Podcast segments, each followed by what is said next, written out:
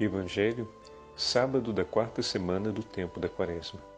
O Senhor esteja convosco, Ele está no meio de nós. Proclamação do Evangelho de Jesus Cristo segundo São João. Glória a vós, Senhor.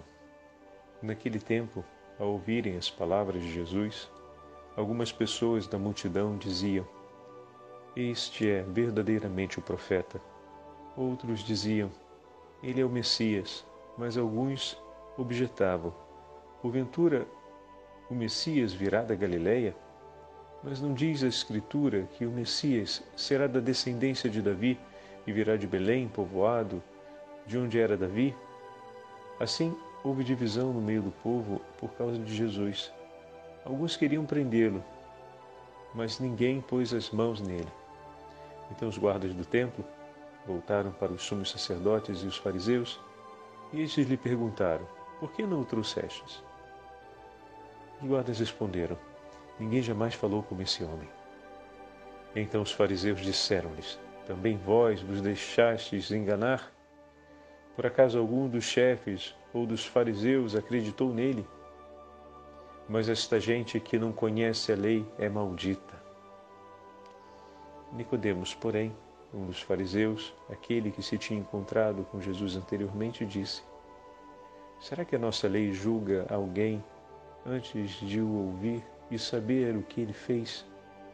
Eles responderam: Também tu és Galileu, porventura?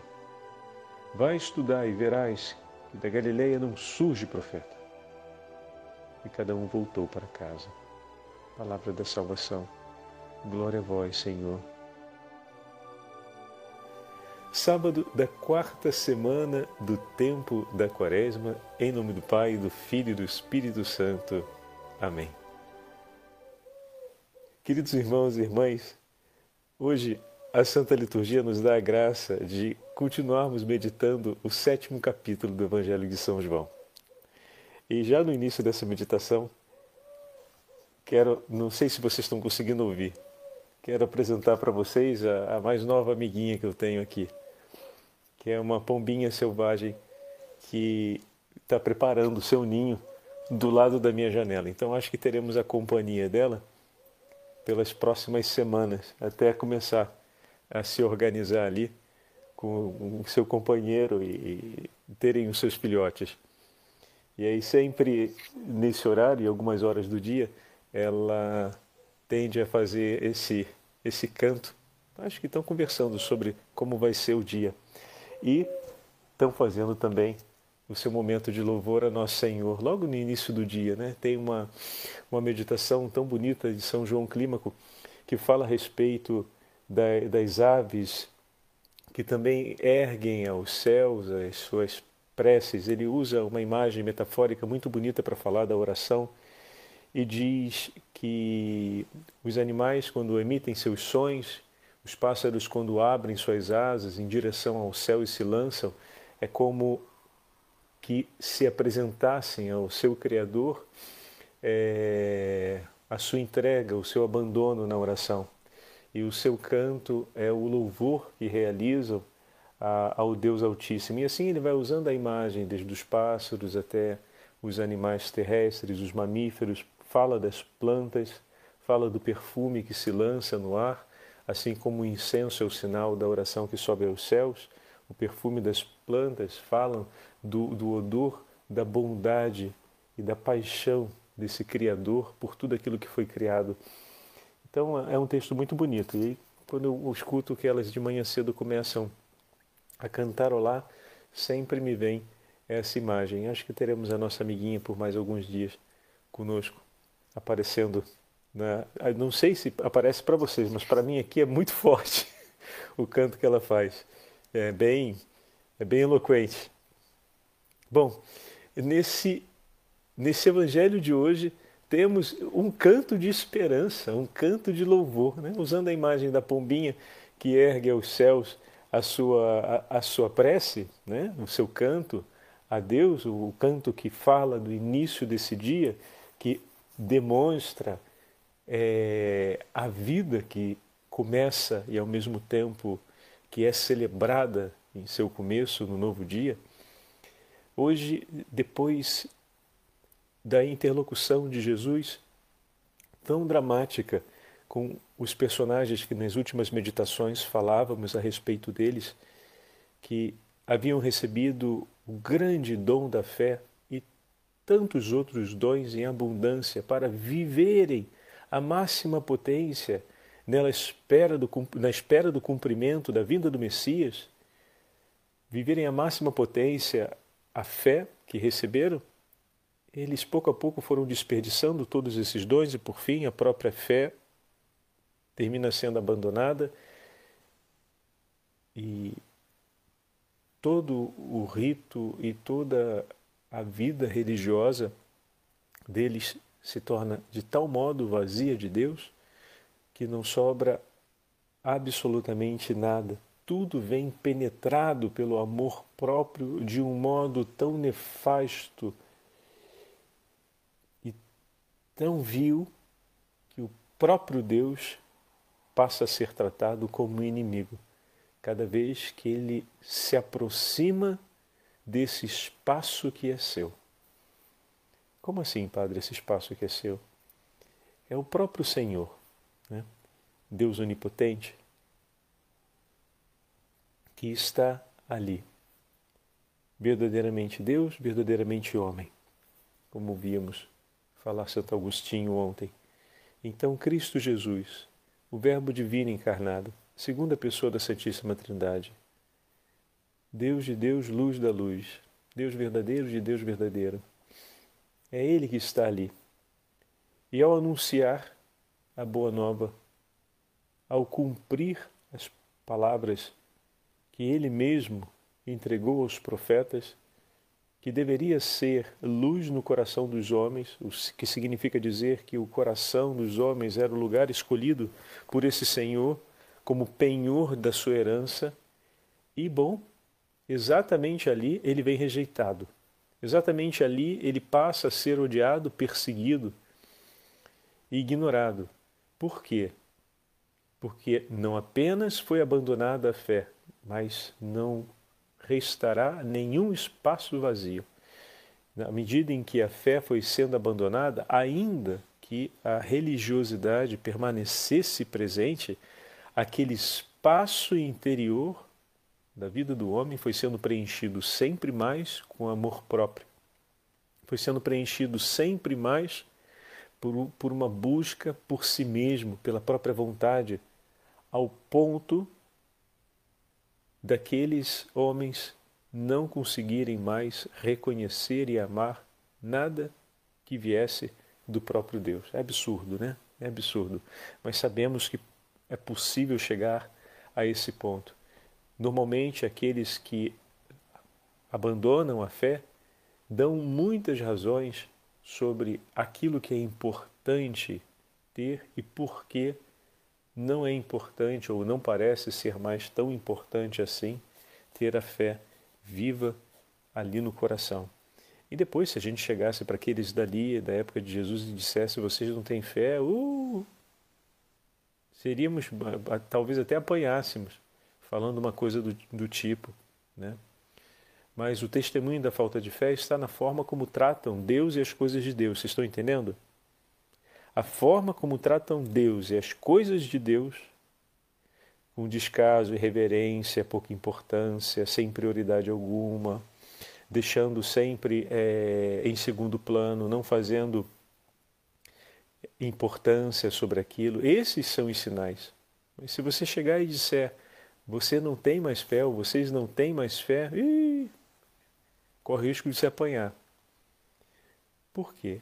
Porque, na verdade, existe uma crença, mas essa crença não é mais no Deus vivo, mas em si próprio. E dessa forma, um si próprio que não estima Deus ou que não é visto como uma pessoa religiosa é realmente algo é, difícil de aceitar porque essa deveria ser uma qualidade presente nesse eu. Então, o fato de falar a respeito da ausência dessa fé pelos sinais que são vistos na forma como lidar com as coisas de Deus, pode parecer absurdo, é tão óbvio, né? E esse método, digamos assim, é o próprio Senhor que está falando no Evangelho, não é um outro. Então não se trata de alguma coisa inventada ou criada, não é um artifício científico para tentar fazer a medição de uma experiência. É o próprio Senhor que está declarando, e está declarando de uma forma muito óbvia e direta. Se tudo aquilo que Deus faz não lhe é mais causa de estima, ou seja, se você não estima mais as coisas que o Senhor faz, os sinais que Ele dá, a palavra que Ele entrega, se a escolha por aquilo que é dele não se torna mais importante para você, a fé está morrendo no seu coração. E se isso em absoluto não se torna mais importante e o seu coração se orienta a tudo, mas aquilo que vem dele, o coração não tem uma predileção por ter para si, e cada vez que é proposto esse coração se revolta, aí a gente pode estar diante da perda, realmente, né, da perda de uma experiência de fé.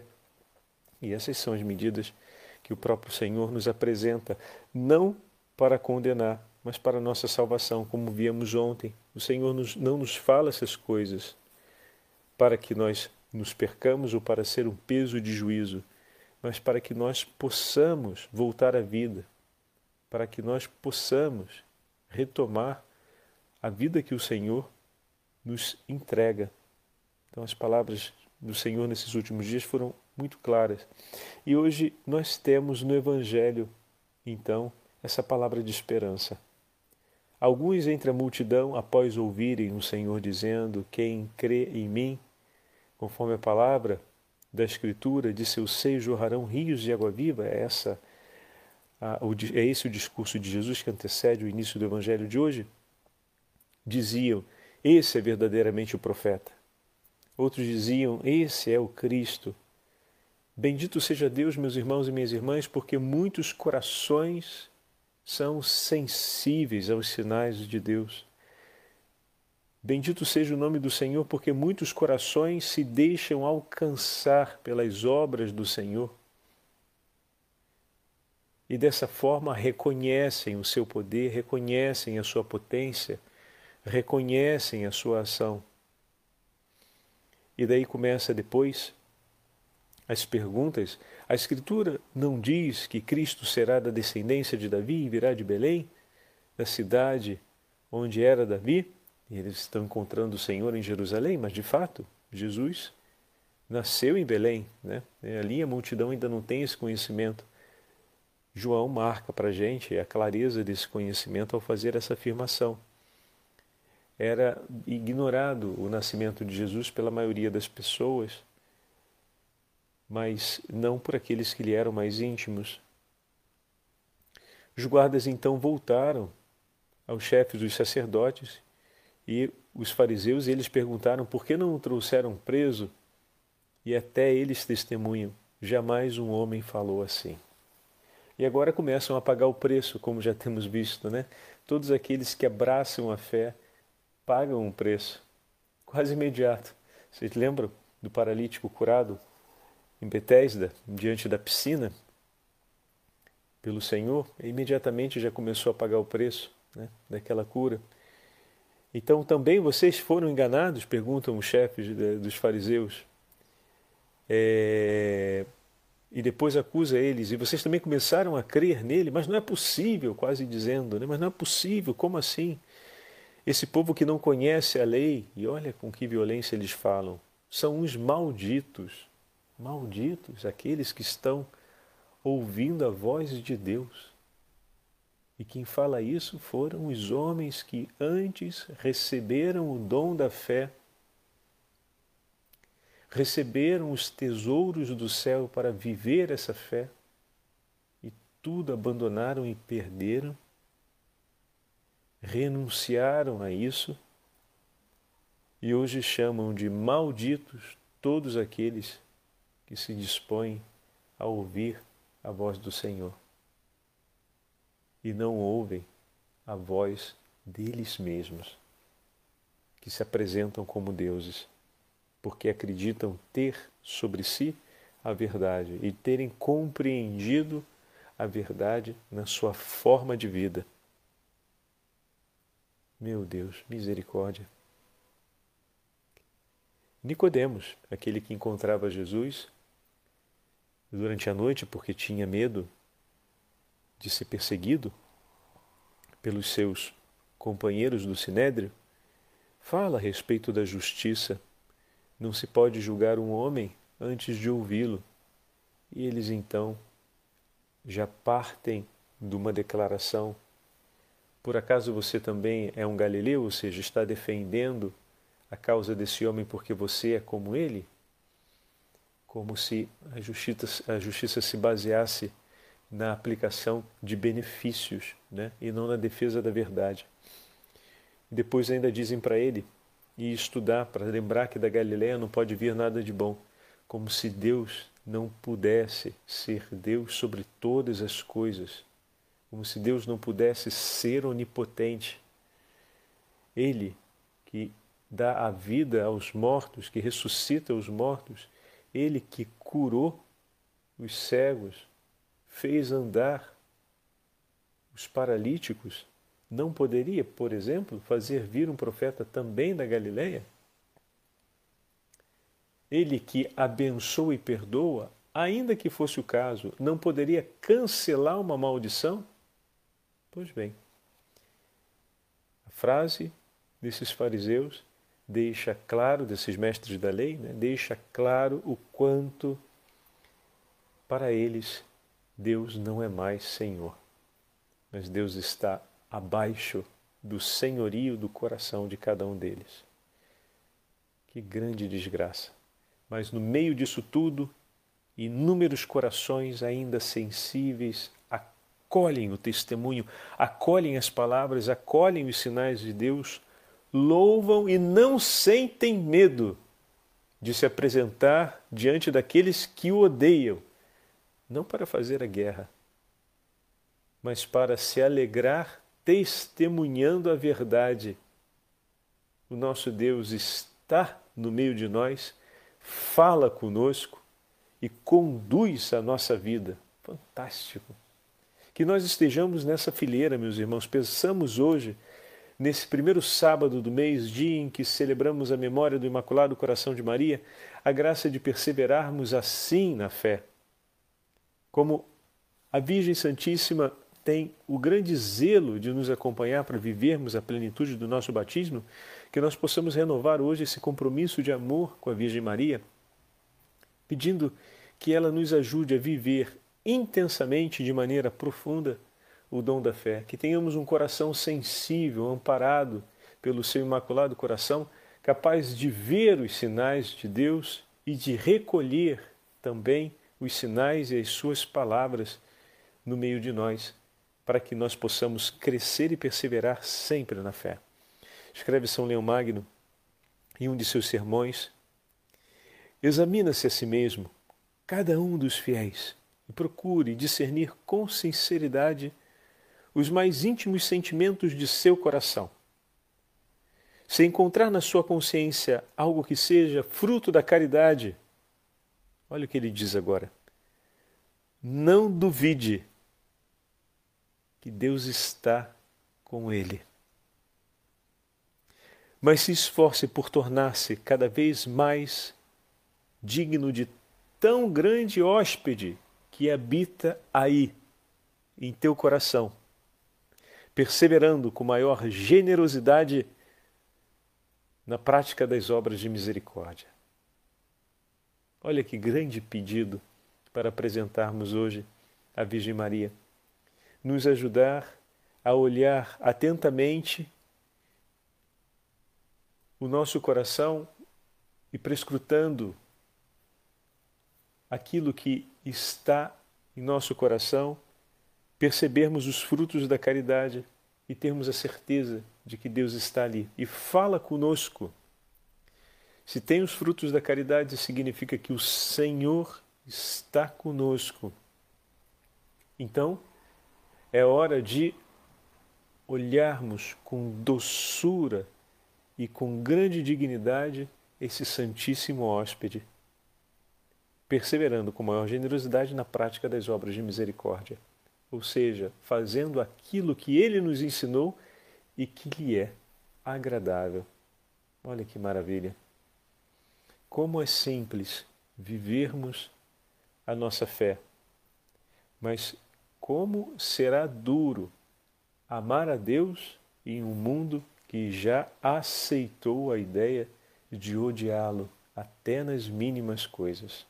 Mas não tenha medo, porque o Senhor está conosco, Ele está no meio de nós e a Virgem Maria nos acompanha sob o seu manto para que possamos praticar as obras de misericórdia que sejam agradáveis a Deus. E se a fúria rugidora do inimigo infernal se fizer sentir contra vós, não temas, pois aquela que não foi tocada pelo pecado pousará a sua mão sobre nós e nos defenderá em seu imaculado coração, para que possamos cumprir diante de Deus tudo aquilo que lhe seja agradável para maior honra e glória do seu santo nome. O Senhor esteja convosco, Ele está no meio de nós pela intercessão da Beatíssima Virgem Maria e de São Leão Magno, Papa, abençoe-vos o Deus Todo-Poderoso, Pai, Filho e Espírito Santo. Amém.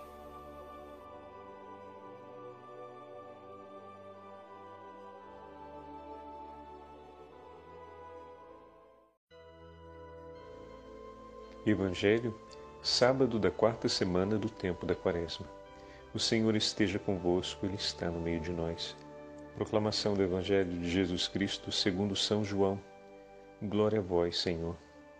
Naquele tempo, ao ouvirem as palavras de Jesus, algumas pessoas da multidão diziam: Este é verdadeiramente o profeta. Outros diziam: Ele é o Messias. Mas alguns objetavam: Porventura, o Messias virá da Galileia? Mas não diz a Escritura que o Messias será da descendência de Davi e virá de Belém, povoado, de onde era Davi? Assim, houve divisão no meio do povo por causa de Jesus. Alguns queriam prendê-lo, mas ninguém pôs as mãos nele. Então os guardas do templo voltaram para os sumos sacerdotes e os fariseus, e estes lhe perguntaram: Por que não o trouxestes? Os guardas responderam: Ninguém jamais falou como esse homem. Então os fariseus disseram-lhes: Também vós vos deixastes enganar? Por acaso algum dos chefes ou dos fariseus acreditou nele? Mas esta gente que não conhece a lei é maldita. Nicodemos, porém, um dos fariseus, aquele que se tinha encontrado com Jesus anteriormente, disse: Será que a nossa lei julga alguém antes de o ouvir e saber o que ele fez? Eles responderam: Também tu és Galileu, porventura? Vai estudar e verás que da Galileia não surge profeta. E cada um voltou para casa. Palavra da salvação. Glória a vós, Senhor. Sábado da quarta semana do tempo da Quaresma, em nome do Pai, do Filho e do Espírito Santo. Amém. Queridos irmãos e irmãs, hoje a Santa Liturgia nos dá a graça de continuarmos meditando o sétimo capítulo do Evangelho de São João.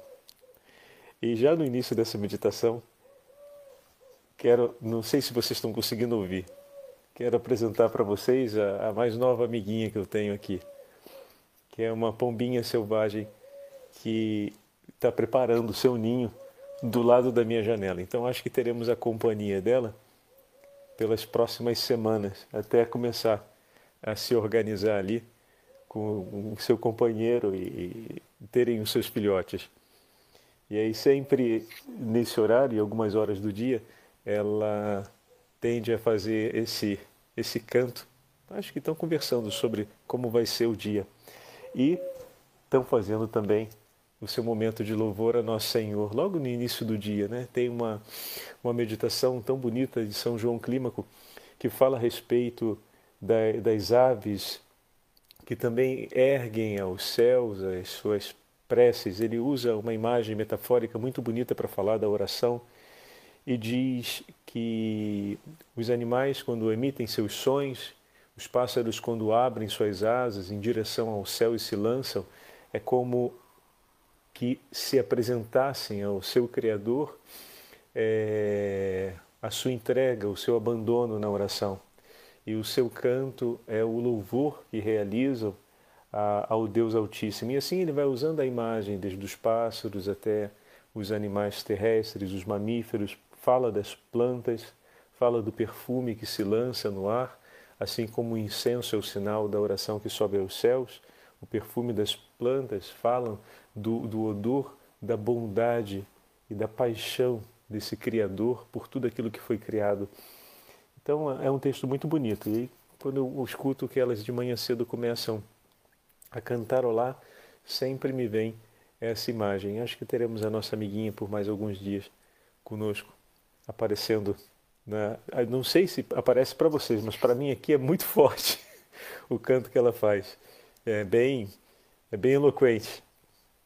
Bom, nesse, nesse evangelho de hoje temos um canto de esperança, um canto de louvor, né? usando a imagem da pombinha que ergue aos céus a sua, a, a sua prece, né? o seu canto a Deus, o canto que fala do início desse dia, que demonstra é, a vida que começa e ao mesmo tempo que é celebrada em seu começo, no novo dia.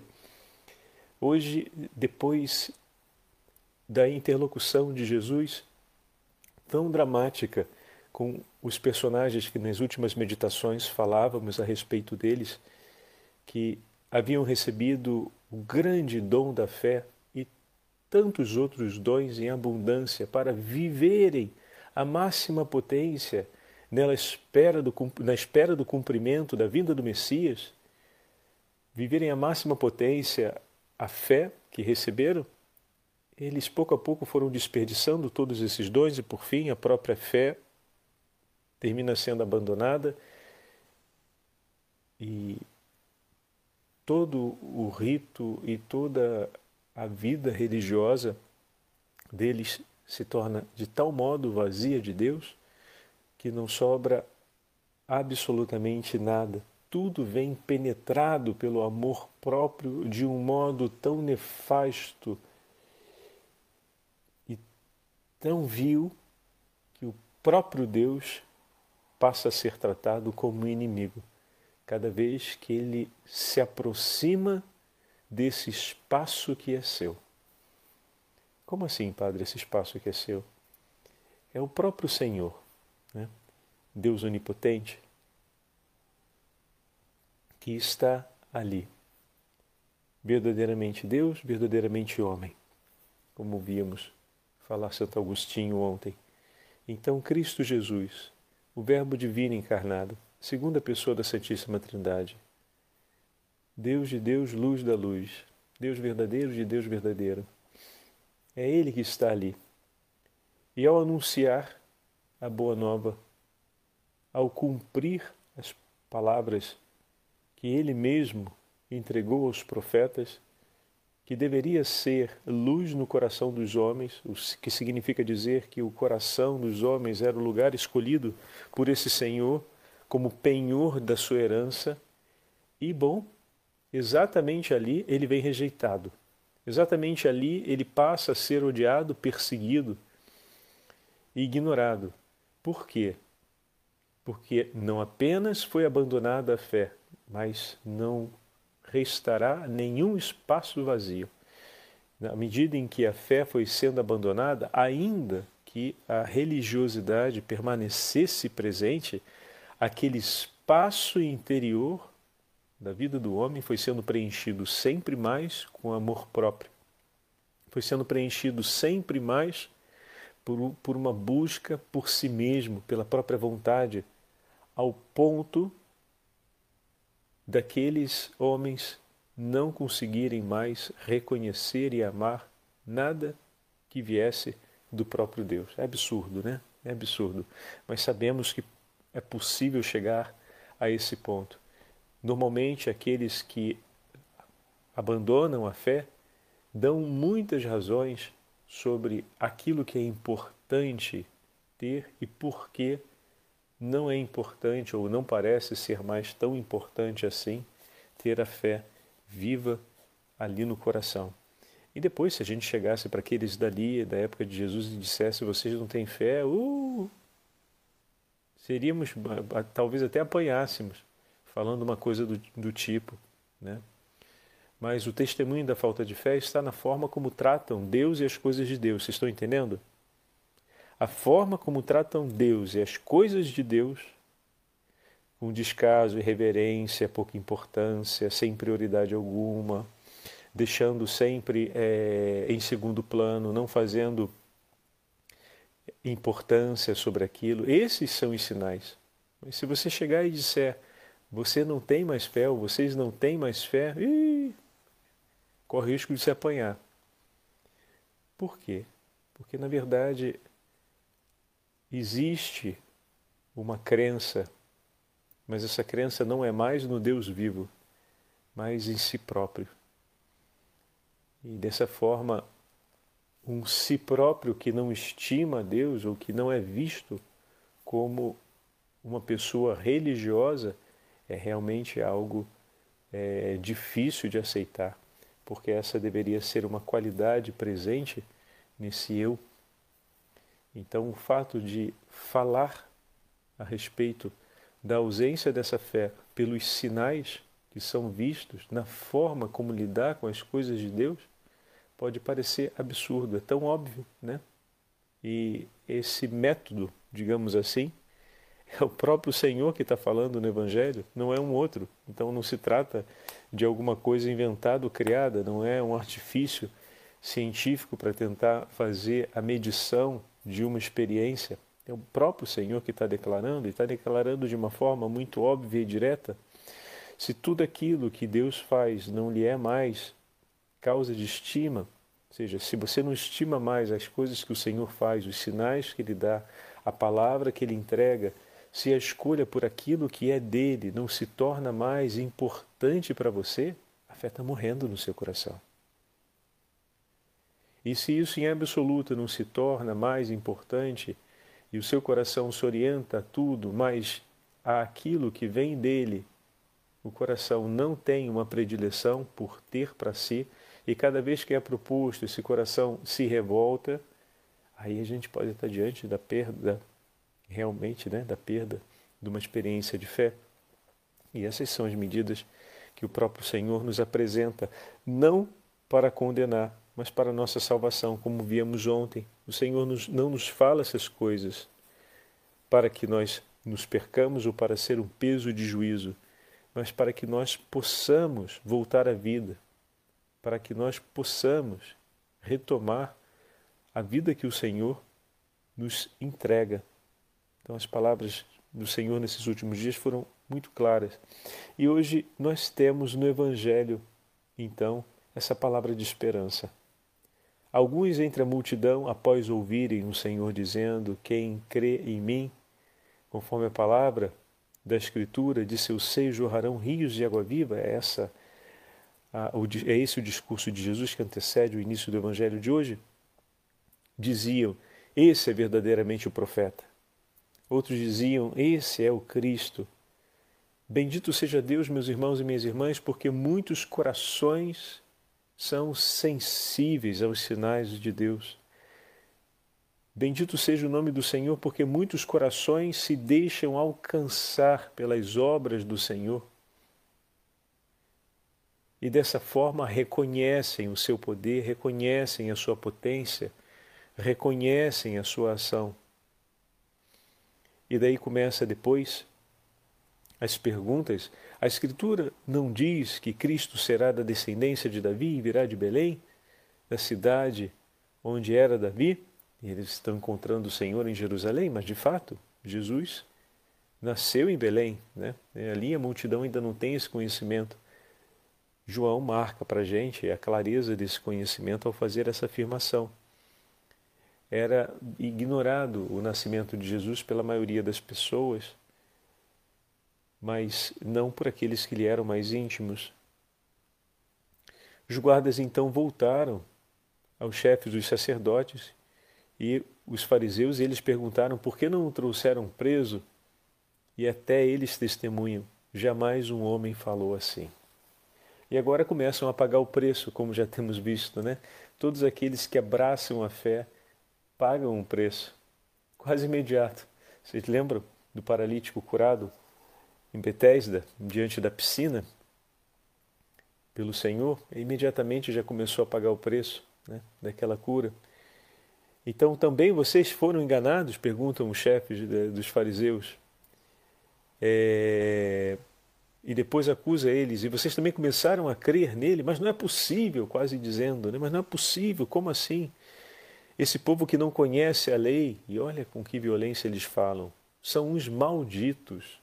Malditos aqueles que estão ouvindo a voz de Deus. E quem fala isso foram os homens que antes receberam o dom da fé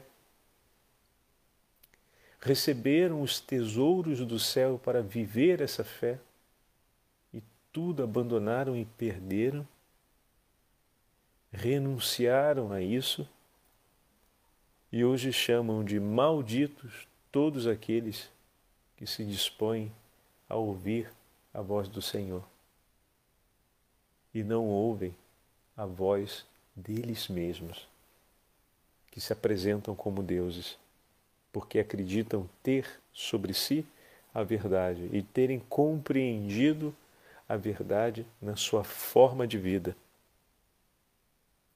Meu Deus, misericórdia. Nicodemos, aquele que encontrava Jesus durante a noite porque tinha medo de ser perseguido pelos seus companheiros do sinédrio, fala a respeito da justiça não se pode julgar um homem antes de ouvi-lo. E eles então já partem de uma declaração. Por acaso você também é um galileu, ou seja, está defendendo a causa desse homem porque você é como ele? Como se a justiça, a justiça se baseasse na aplicação de benefícios né? e não na defesa da verdade. Depois ainda dizem para ele e estudar para lembrar que da Galiléia não pode vir nada de bom, como se Deus não pudesse ser Deus sobre todas as coisas, como se Deus não pudesse ser onipotente. Ele que dá a vida aos mortos, que ressuscita os mortos, ele que curou os cegos, fez andar os paralíticos, não poderia, por exemplo, fazer vir um profeta também da Galileia? Ele que abençoa e perdoa, ainda que fosse o caso, não poderia cancelar uma maldição? Pois bem, a frase desses fariseus deixa claro, desses mestres da lei, né, deixa claro o quanto para eles Deus não é mais Senhor, mas Deus está abaixo do senhorio do coração de cada um deles. Que grande desgraça! Mas no meio disso tudo, inúmeros corações ainda sensíveis acolhem o testemunho, acolhem as palavras, acolhem os sinais de Deus, louvam e não sentem medo de se apresentar diante daqueles que o odeiam, não para fazer a guerra, mas para se alegrar testemunhando a verdade. O nosso Deus está no meio de nós, fala conosco e conduz a nossa vida. Fantástico! Que nós estejamos nessa fileira, meus irmãos. Pensamos hoje, nesse primeiro sábado do mês, dia em que celebramos a memória do Imaculado Coração de Maria, a graça de perseverarmos assim na fé. Como a Virgem Santíssima tem o grande zelo de nos acompanhar para vivermos a plenitude do nosso batismo, que nós possamos renovar hoje esse compromisso de amor com a Virgem Maria, pedindo que ela nos ajude a viver intensamente, de maneira profunda, o dom da fé, que tenhamos um coração sensível, amparado pelo seu imaculado coração, capaz de ver os sinais de Deus e de recolher também os sinais e as suas palavras no meio de nós para que nós possamos crescer e perseverar sempre na fé. Escreve São Leão Magno em um de seus sermões Examina-se a si mesmo, cada um dos fiéis, e procure discernir com sinceridade os mais íntimos sentimentos de seu coração. Se encontrar na sua consciência algo que seja fruto da caridade, olha o que ele diz agora. Não duvide que Deus está com ele. Mas se esforce por tornar-se cada vez mais digno de tão grande hóspede que habita aí, em teu coração, perseverando com maior generosidade na prática das obras de misericórdia. Olha que grande pedido para apresentarmos hoje à Virgem Maria. Nos ajudar a olhar atentamente o nosso coração e prescrutando aquilo que está em nosso coração, percebermos os frutos da caridade e termos a certeza de que Deus está ali e fala conosco. Se tem os frutos da caridade, significa que o Senhor está conosco. Então, é hora de olharmos com doçura e com grande dignidade esse Santíssimo Hóspede perseverando com maior generosidade na prática das obras de misericórdia, ou seja, fazendo aquilo que ele nos ensinou e que lhe é agradável. Olha que maravilha! Como é simples vivermos a nossa fé, mas como será duro amar a Deus em um mundo que já aceitou a ideia de odiá-lo até nas mínimas coisas.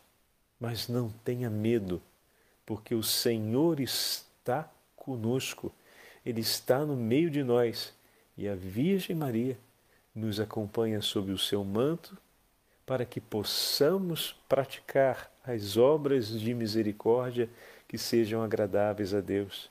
E se a fúria rugidora do inimigo infernal se fizer sentir contra vós, não temas, pois aquela que não foi tocada pelo pecado, pousará a sua mão sobre nós e nos defenderá em seu imaculado coração, para que possamos cumprir diante de Deus tudo aquilo que lhe seja agradável para maior honra e glória do seu santo nome.